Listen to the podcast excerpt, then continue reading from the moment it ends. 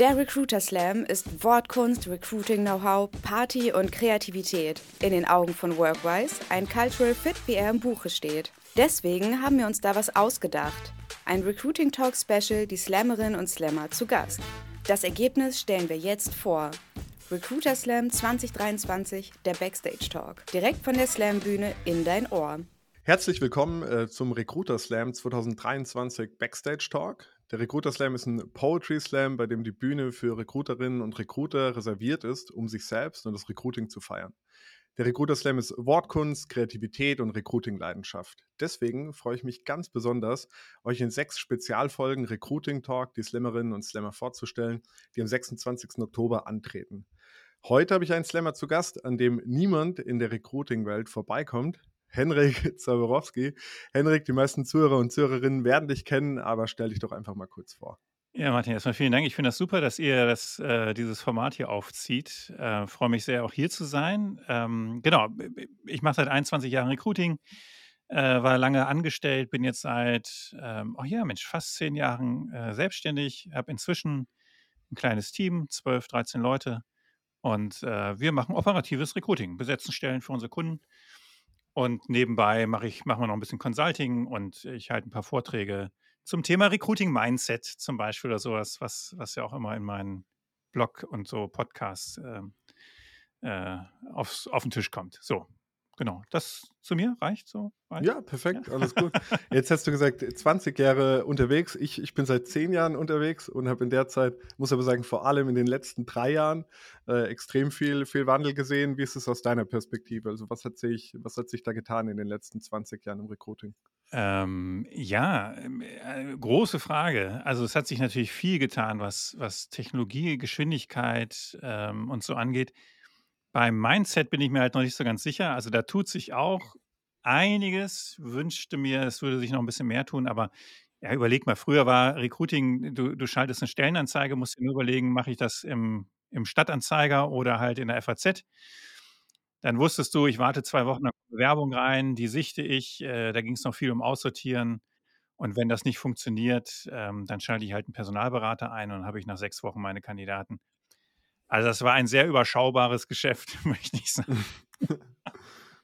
und heute ist natürlich alles, und dann wusstest du auch, die Kandidaten sind auch wirklich auf Jobsuche, wenn sie sich bewerben, mhm. auch wirklich interessiert. Und ich kann mir aber auch acht Wochen Zeit lassen äh, für Gespräche. So, und, und heute ist halt ähm, viel Active Sourcing, viel Direktansprache. Ähm, die Leute werden bombardiert mit Jobangeboten. Äh, du kannst dich nie, kannst dir nie sicher sein, ob die wirklich den Job wollen oder dich, äh, ne, oder, oder am, am, Ende nicht doch abbrechen oder sowas. Ähm, also von daher, es ist ein totaler Arbeitnehmerinnenmarkt und das war natürlich früher ganz anders. Mhm. Auf kleine Ausnahmen das heißt, abgesehen. Schneller, technologiegetriebener, starke mhm. Machtverschiebung auf die Arbeitnehmerseite. Und aber, würdest du auch sagen, bitte. Ja, bitte. Ja, es gibt deutlich mehr Kanäle, ne? Es kommt immer wieder ein hippes Start-up. Ähm, Campusjäger.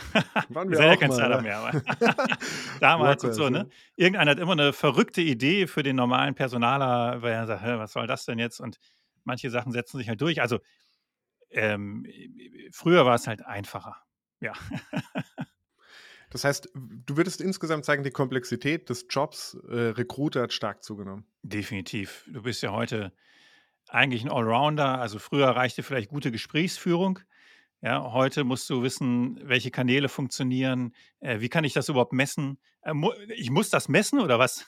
Äh, da fängt es ja. ja. schon an. Ja? Ähm, äh, Gesprächsführung ist, ist immer noch wichtig, ja, würde ich auch sagen, aber ähm, ist halt nur noch ein Teil. Ich muss äh, meine Führungskräfte viel mehr steuern, also die Hiring Manager, äh, weil die sonst immer rumzicken und alles kaputt machen. Ähm, und ich muss mich viel mehr mit um die Kandidaten, die Bewerberinnen äh, kümmern. Also das, das war früher in dem Maße, war das alles. Also ich, ich, ich muss heute als Recruiterin ein Vollsortimenter sein oder halt äh, zumindest Schnittstellen zu den Spezialdisziplinen, wie zum Beispiel Analytics oder sowas haben, Marketing, um mich mit denen halt auszutauschen und mir da die entsprechenden Tipps und Infos zu holen. Mhm.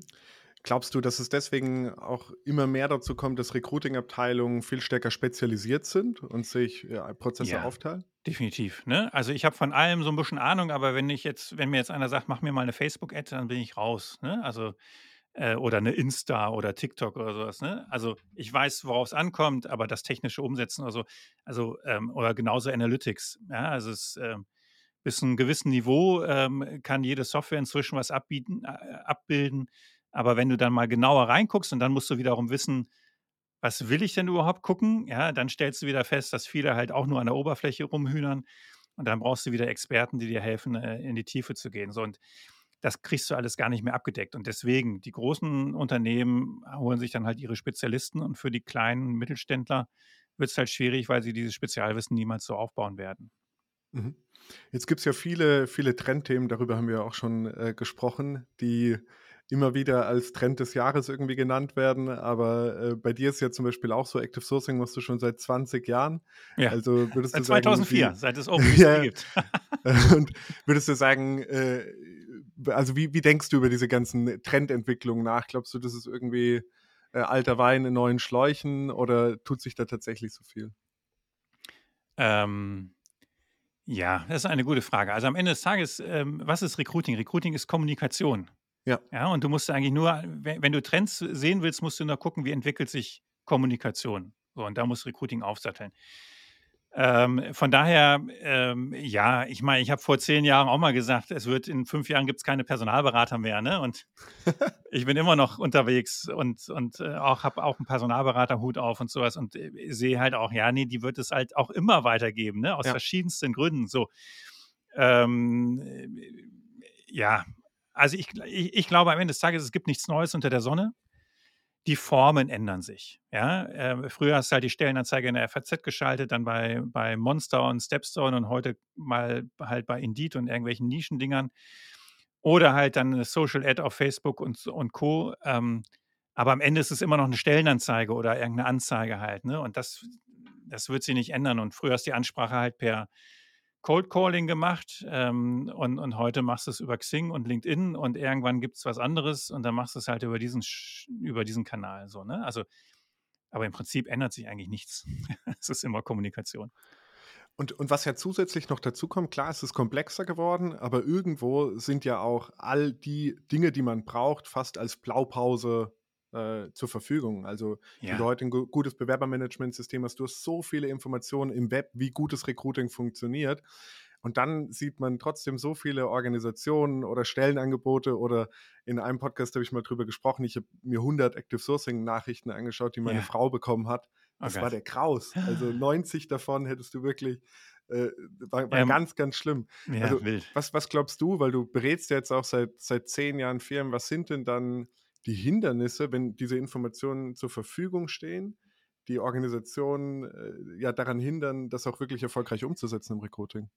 Also ich, äh, das ist, ist böse, aber es ist ähm, äh, Desinteresse und Unwissenheit, würde ich sagen, mehrheitlich. Ähm, also das hast du ja genauso in der Personalauswahl, ne? Eignungsdiagnostik, ähm, gute Eignungsdiagnostik gibt es seit 40 Jahren. Es wird äh, jedes Jahr, das ist ja immer das, der, das Slide von dem Professor Dr. Cunning, der sagt, jedes Jahr gibt es irgendwie 100, 200 Publikationen zu guter Eignungsdiagnostik und nichts davon kommt in der Praxis an, weil es die Leute einfach nicht interessiert. Ne? Also da, da sitzt dann noch der alte Personalleiter, der halt Auswahlgespräche führt wie vor 40 Jahren. Das gibt er an seine Junioren weiter und die übernehmen das, weil sie denken, ja, wird aber so richtig sein.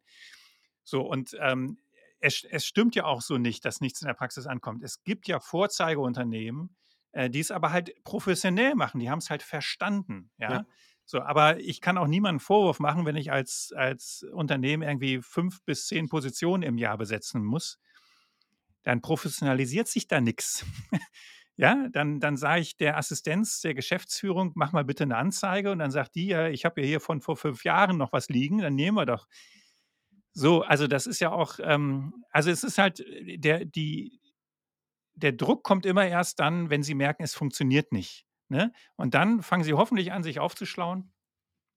Aber bis dahin ist halt wirklich Unwissenheit und Desinteresse. Und das ist halt der große Punkt. Und das siehst du ja auch an den, an den Hiring-Managern, also die Leute, die am Ende die Person einstellen, ne? Leiter Controlling, Leiterin Vertrieb oder sonst irgendwas. Ähm, die hängen halt noch mehr hinterher, weil die halt noch seltener rekrutieren. Ja. Und bleiben natürlich bei ihren Standards, die sie vor zehn Jahren das letzte Mal angewandt haben. Ne? Das so nach dem Motto hat ja damals schon funktioniert. So. Und ähm, da brauchen wir ähm, ganz viel Veränderung in den Köpfen. Ja? Und ich merke es ja jetzt bei mir, kommen die Anfragen von HR, weil jetzt hat halt HR hat es jetzt mehrheitlich verstanden. Mhm, ja. Und die sagen jetzt, Zaborowski, wie, können, wie kriegen wir denn unsere Fachbereiche jetzt auf Spur? Ne? Können wir da mal einen Workshop machen oder sowas? So. Und, und da sehe ich, das sind ja, das sind ja gute, gute Tendenzen, gute Zeichen. Mhm. Und diese, diese Hindernisse in den Fachbereichen, was glaubst du, wie kann man die auflösen? Weil es ist ja ein Thema, was immer wieder genannt wird. Ähm, ja, ähm, also da bin ich tatsächlich einmal, bin ich da sehr gespannt auf, äh, ich mache jetzt auf der Zukunft Personal einen Podcast mit Michael Witt. Ja, Michael ist ja großer Recruiting-Stratege, der halt ähm, äh, da offensichtlich sehr gute Konzepte hat. Ähm, aber für mich ist halt der Punkt, du kannst den Hund nicht zum Jagen tragen. Also wenn, wenn, wir haben jetzt letztens wieder mit einem Vorstand gesprochen, ähm, ich nenne jetzt keine Branche, Konzern, und er sagt, ich brauche, der muss was Vernünftiges an einer vernünftigen Uni studiert haben, soliden Werdegang, der muss klar sprechen können, klar denken können. Ähm, so diese alten ähm, Muster, nachdem ich halt seit 30 Jahren Personalauswahl betreibe, die stecken bei dem immer noch so drin. Und, und da muss es einfach, da muss die Not ähm, muss zeigen, äh, es muss anders gehen. Ja, also wenn er dieses Idealbild und ich sage jetzt auch mal ähm, 30-jähriger äh, weißer Mann, der da gesucht wird. Ja, das wird nicht explizit gesagt. Aber mit allem, was, äh, was da besprochen wurde, sprang das uns eigentlich ins Ohr und, und da muss man einfach sagen, das kannst du vergessen. So. Und, und wenn dann die Stelle zwei Jahre lang unbesetzt ist, äh, dann muss eigentlich irgendwann die Not so groß sein, dass derjenige sagt, okay, ich habe, was muss ich jetzt anders machen?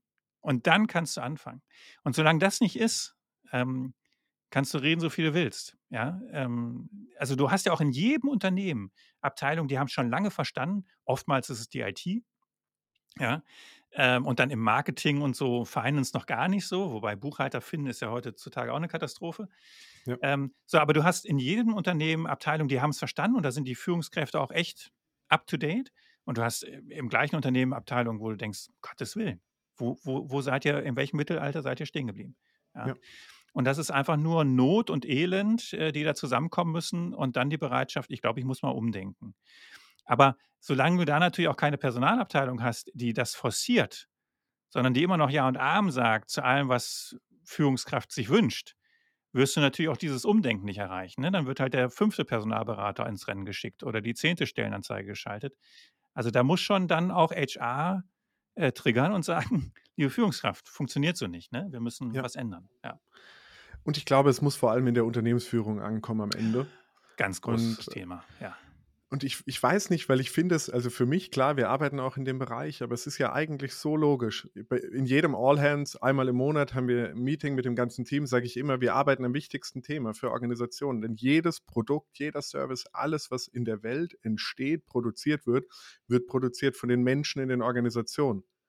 Und das muss dir doch bewusst sein, wenn du ein Unternehmen führst, dass deine, also deine, deine aktuelle Recruiting-Performance entscheidet über deine, über deine, über deine Unternehmensperformance in den Folgejahren. Ja, aber das, äh, nein, ähm, da muss ich dir widersprechen. Also äh, rein logisch hast du natürlich vollkommen recht. Praktisch muss man halt ganz einfach sagen, wir haben viele Unternehmen in den letzten 50 Jahren gelebt und gewirtschaftet. Mit einem sehr guten Produkt und einer schlechten Führung. ja, und, und wenn halt einer nicht mehr konnte oder nicht mehr wollte, ein Mitarbeiter, hat man halt einfach einen anderen genommen. Und das hat funktioniert, weil meistens die Produkte und der Markt und sowas gut war. Ähm, und ähm, ich glaube, dass sich das, also dieses Prinzip wird immer bleiben. Also außer du bist Dienstleister und von deiner, ne, also du verkaufst Menschen so, ne? Also so wie wir jetzt, wir verkaufen unsere, unsere äh, Sourcing-Leistung, ne? Und die muss gut sein, so. Aber in der Regel hast du in vielen Unternehmen einfach gute Produkte, und, äh, und die Menschen dahinter äh, werden entweder verheizt oder machen sich einen lauen Lenz, fällt gar nicht auf, weil das Produkt ist einfach geil. So. Und das fällt immer erst dann auf, wenn der Markt nicht mehr so funktioniert und, und man äh, nicht mehr rechtzeitig geschafft hat, sich anzupassen. So. Und dann läuft es auch wieder nur über Druck und schlechte Führung. Ja? So. Also von daher glaube ich tatsächlich, dass ähm, so bis zu, zur letzten Konsequenz, dass jedes Unternehmen nur mit seinen Mitarbeitern funktioniert, Mitarbeiterinnen funktioniert, mhm. ist nicht wirklich schon überall angekommen. Mhm. Theoretisch hast du vollkommen recht. Wenn du, wenn du jetzt Projekte machst, versuchst du dann in diesem Zuge, gerade wenn es sich um ein größeres Projekt handelt, auch den Draht zur Unternehmensführung zu kriegen in diesem Zusammenhang? Also das ist natürlich äh, je nach Unternehmensgröße. Also sind wir Ja, mal ja, ehrlich, ne? Also bei, bei, bei, einem, bei einem Mittelstand 300, 500 Mitarbeitern oder sowas, da habe ich immer noch den direkten Draht zur Ja. Geschäftsführung, sehr in der Regel. Ähm, alles, was dann größer wird, wo es ein Head of Recruiting oder sowas gibt, in der Regel nicht mehr. Ne? Also dann, dann, jetzt suchen wir halt gerade für einen Vorstand. Ähm, das heißt, da hatten wir das Briefing mit dem Vorstand, aber das wurde über HR gesteuert. Und ähm, ja, das, ähm, nein, also da kommen wir dann, da kommen wir dann, da, dazu sind wir nicht wichtig genug. Dafür bin ich halt auch kein, keine Ahnung, Hydrogen Struggles oder sowas. Mhm. Okay. Ja, cool. Ähm, äh, vielen, vielen Dank für deine Insights. Wir wollten ja aber eigentlich auch wegen einem, einem anderen Thema sprechen, wie ich eingangs schon erzählt hatte. Äh, ein Thema, bei dem du auch vor ein paar Jahren schon den ersten Platz abgeräumt hast. ja, ähm, nämlich den Recruiter Slam. Du machst ja äh, viel auch als Speaker, Podcaster. Online-Kurse etc. Was unterscheidet denn diese Bühne von denen, ja, auf denen du sonst so unterwegs bist? Ähm, ja, also äh, erstmal ist es natürlich ein, äh, ein ganz anderes Setting. Es, ist, es geht um in erster Linie für mich um Unterhaltung. Ja, Mhm. und natürlich schon auch um, um Wissensvermittlung oder Inspiration, sagen wir mal so.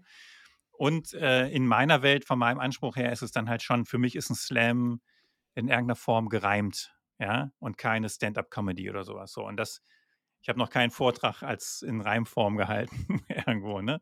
Ähm, ja, also und, und von daher ist es, ist es eigentlich für mich ist es in erster Linie ein Fun-Event, ne? Also wo ich natürlich schon äh, sehr professionell reingehen will. Ich feile noch am, am zweiten Text, ja, aber äh, das, das brauche ich noch. Ähm, aber ja, also das unterscheidet die anderen, da werde ich für bezahlt, dafür, dass ich, da, da sagt mir mein Auftraggeber, was soll die Botschaft sein? Und entweder sage ich, ja, kriege ich hin, oder ich sage, nee, da bist, bin ich der Falsche für. Und dann, dann liefere ich das, was mein, mein Auftraggeber braucht. Und jetzt äh, liefere ich das, was, wovon ich überzeugt bin, was ich sagen möchte. So, das ist vielleicht Mhm. der größte Unterschied. Cool. Und wie, wie bist du drauf gekommen, überhaupt mitzumachen? Ähm, also der erste Slam, ähm, der, da war ich, da habe ich ja, glaube ich, noch gebloggt, 2015, da hatte ich noch Zeit zum Bloggen und ähm, war ja auch mit Michael Witt und sowas eigentlich ganz gut äh, äh, kontaktet und so. Und äh, da, da war ja noch die, die HR-Blogger-Bubble überschaubar, ne? So. Da kannte halt jeder jeden und, und hat, man hat sich gegenseitig supportet. Und als Michael sagte, ey Henrik, wir planen Slam, habe ich gesagt, ja, wie geil ist das denn? Da bin ich natürlich sofort dabei. Und fairerweise muss ich sagen, ich hatte halt wirklich da den Vorteil, ähm, es wusste eigentlich noch keiner so richtig, was wird das überhaupt, ne? Und ähm, äh, die, die wenigsten waren wirklich gut vorbereitet, das muss man jetzt mal Mhm. fairerweise sagen. Okay. Ne? So. Äh, das hat sich dann nach dem ersten Slam äh, fundamental geändert. Da wusste jetzt jeder, okay, wo hängt die Messlatte?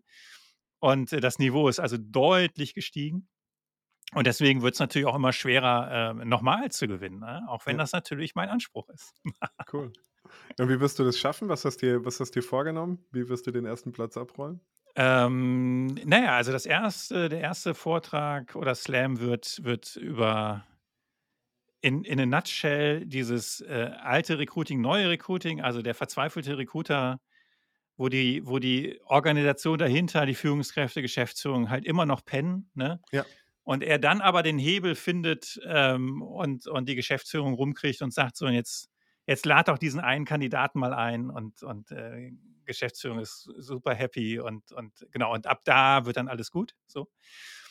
Und beim zweiten äh, bin ich halt gerade, muss ich aufpassen, ich bin gerade sehr politisch. Äh, Oh, okay. Ja, also äh, fuck AfD, da, du kannst einfach eigentlich nicht, nicht an diesem Thema vorbei, wenn du irgendwo auf einer Bühne bist, wenn du über, über Diversity reden willst, über Vielfalt ähm, und, und äh, dann so eine, so eine politische Ausrichtung, Aiwanger, ob der, was auch immer der jetzt gemacht hat, aber ähm, will ich mich jetzt auch hier nicht drüber auslassen, was daran jetzt stimmt und was nicht stimmt, ja, aber ähm, dass wir, dass wir auch in unserer Politik mit einer CDU, CSU sowas von Richtung rechts driften und das kannst, ist einfach nicht ertragbar, ja. Mhm. Und aus Recruiting-Sicht ist das der völlige Wahnsinn, weil wir brauchen Zuwanderung, wir brauchen Vielfalt, wir brauchen die anderen Blickwinkel, ähm, auch in Form halt in der eigenen Belegschaft, ja. Ähm, und ich, ich ertrage nicht, was da gerade politisch passiert. Ja, und da, da werde ich auf jeden Fall gegenhalten, ähm, aber ich muss natürlich trotzdem ja den Recruiting-Bezug behalten. Ja. Und da feile ich noch dran. Ne? Ja, genau. Aber abgewandelt wäre das auch äh, wahrscheinlich ein Thema, äh, mit dem ich mich beschäftigen würde, falls ich teilnehmen würde, weil es absurd ist, wenn wir Menschen aus dem Ausland, also gerade für Workwise irgendwo suchen, Ja. mit welchen, mit welchen Prozessen wir da in den letzten, seitdem wir das vermehrt machen, drei, vier Jahren konfrontiert waren, das ist völlig verrückt. Ja. Also das ist, äh, manchmal denkt man echt, äh, also ich weiß nicht, wie, wie das passieren kann in einem Land, was so gebeutelt ist vom Fachkräftemangel Ja. äh, wirtschaftlich, dass es, dass wir monatelang brauchen, zum Teil keine Responses kriegen, um da die richtigen Prozesse zum Laufen, Laufen zu bringen. Das ist Ja. wirklich absurd. Also da ähm, empfehle ich immer gerne den Chris Piak ähm, von Immigrant Spirits. Ähm, der berät ja ausländische Fachkräfte, die eventuell überlegen, nach Deutschland zu gehen. Ähm, der kann dir da Geschichten erzählen. Also das ist wirklich, das ist wirklich äh, beschämend und, und, und das ist aber ein schönes Beispiel dafür, äh, wie immer alle Fachkräftemangel schreien, aber wir die wirklichen Punkte äh, nicht abstellen. Ne? Also wenn du dann auch so Stories hörst von, von einem äh, syrischen Flüchtling, der jetzt in Deutschland seine Ausbildung erfolgreich abgeschlossen hat und immer noch damit rechnen muss, dass er abgeschoben geschoben wird. Und du fragst die Leute im Ernst. Also, was ist hier los? Ne? Ja. Völlig absurd. Ja, oder es wird eben, was ich toll finde, sehr stark von, von Organisationen getrieben, dann diese Hindernisse irgendwo auch politisch zu überwinden. Also ich Mhm. hab, äh, vor ein paar Wochen habe ich ein Beispiel bei NPAL äh, gehört, wie man wirklich äh, extrem strategisches Recruiting macht, vor Ort in anderen Ländern in die Ausbildung geht ähm, oder dort Partnerschaften aufbaut und dann zum Beispiel im Handwerk oder im, im Elektrikerbereich dadurch, dadurch starke Partnerschaften äh, aufbaut. Sowas ist natürlich klasse, aber es ist, man würde sich natürlich wünschen, dass äh, das strategisch irgendwo auch von der, von der Politik äh, noch, noch stärker gepusht wird. Ja. Ja, definitiv.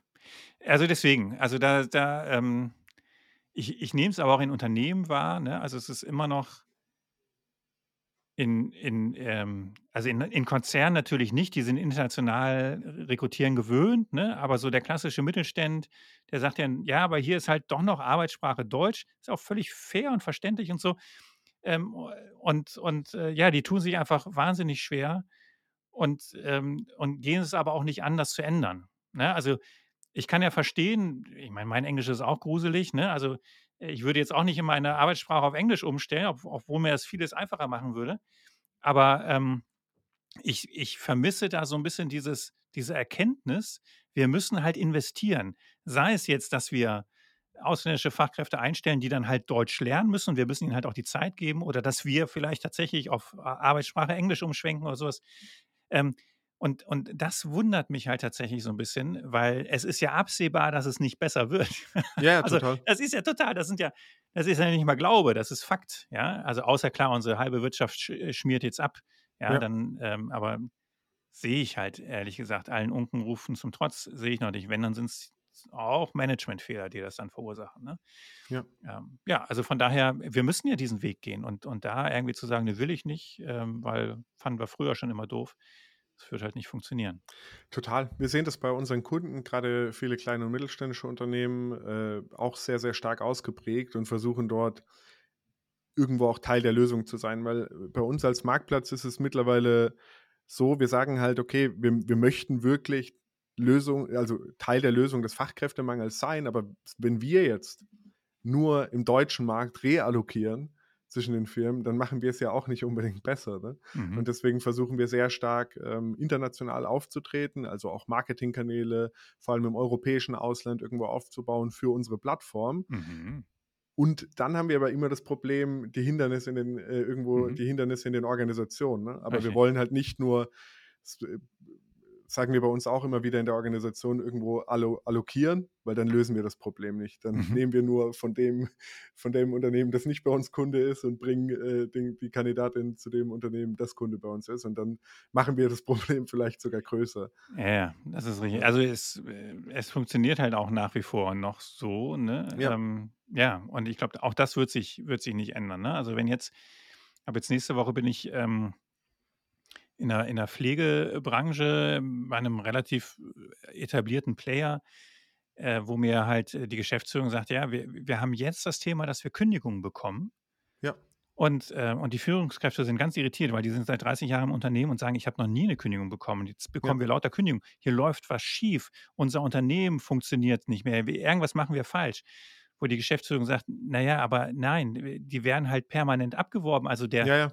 ne, so, ähm, und und äh, da, das zu verstehen, ne? also es wird diese, diese, diese Rotation, äh, wird es geben und dann hast du halt, du kannst es eigentlich nur, äh, im ländlichen Raum kann man halt höchstens sagen, okay, wir, wir verabreden uns, wir werben uns nicht gegenseitig die Leute weg, ne? also der Einzelhandel holt die Pfleger aus der Pflegebranche, Ja. weil er sagt, ich zahle zwei Euro besser und du hast bessere Arbeitszeiten oder sowas hilft ja auch nicht, ne? Also dem einzelnen Unternehmen dann, aber uns als Gesamtwirtschaft halt nicht, ne? Und deswegen, das ist halt schon auch das Dramatische. Wir brauchen größere Lösungen, ne? Und das kann nur sein, Automatisierung oder irgendwo Menschen herholen aus anderen Ländern, weil in Deutschland sind sie nicht geboren. Ja. Ne? So. Ähm, eins von beiden muss, muss gehen und ähm, dann hast du natürlich so einen Konzern, der halt ähm, viel eher ein Ausbildungsprogramm da äh, hochziehen kann und, und investieren kann. Und Mittelständler sagt, das ist eine Nummer zu groß für mich oder sowas, aber da brauchen wir, da brauchen wir Lösungen und da müssen wir alle ran. Ne? Ja, ja, total. Zurück, zurück zum Slam kommend. Ähm, auf, auf wen bist du denn besonders gespannt? Unfaire Frage, weil es sind ganz, ganz tolle Slammer und Slammerinnen dabei. Aber hast du schon, hast du schon mal reingeschaut, wer mitmacht? Ja, natürlich, natürlich, natürlich. Aber ich, ich, ja, da muss ich, da hast du mich jetzt auf dem falschen Fuß erwischt. Okay. Ähm, also ich bin, ich bin auf alle gespannt, weil einige kenne ich halt auch so überhaupt nicht. Mhm. Ja. Und ähm, äh, wo ich halt denke, ja, was, was kommt denn da? Ne? Also, äh, also ich meine, klar, Ute ist, ist, ähm, wird grandios, ja. Ja. Bastian Stolz ähm, äh, deutet auch schon immer ganz, ganz großes Potenzial an. Also da bin ich auch sehr gespannt. Ähm, Steffen kenne ich jetzt zum Beispiel so gar nicht in der, im, im Erleben. Nora ist ja nun auch schon ähm, erfahren, genauso wie Marcel. Also das, ich bin einfach bei allen gespannt. Einmal bei den, bei den, bei den mir Bekannten, wo ich denke, ja, da erwarte ich schon einiges, ob sie die, die Performance liefern.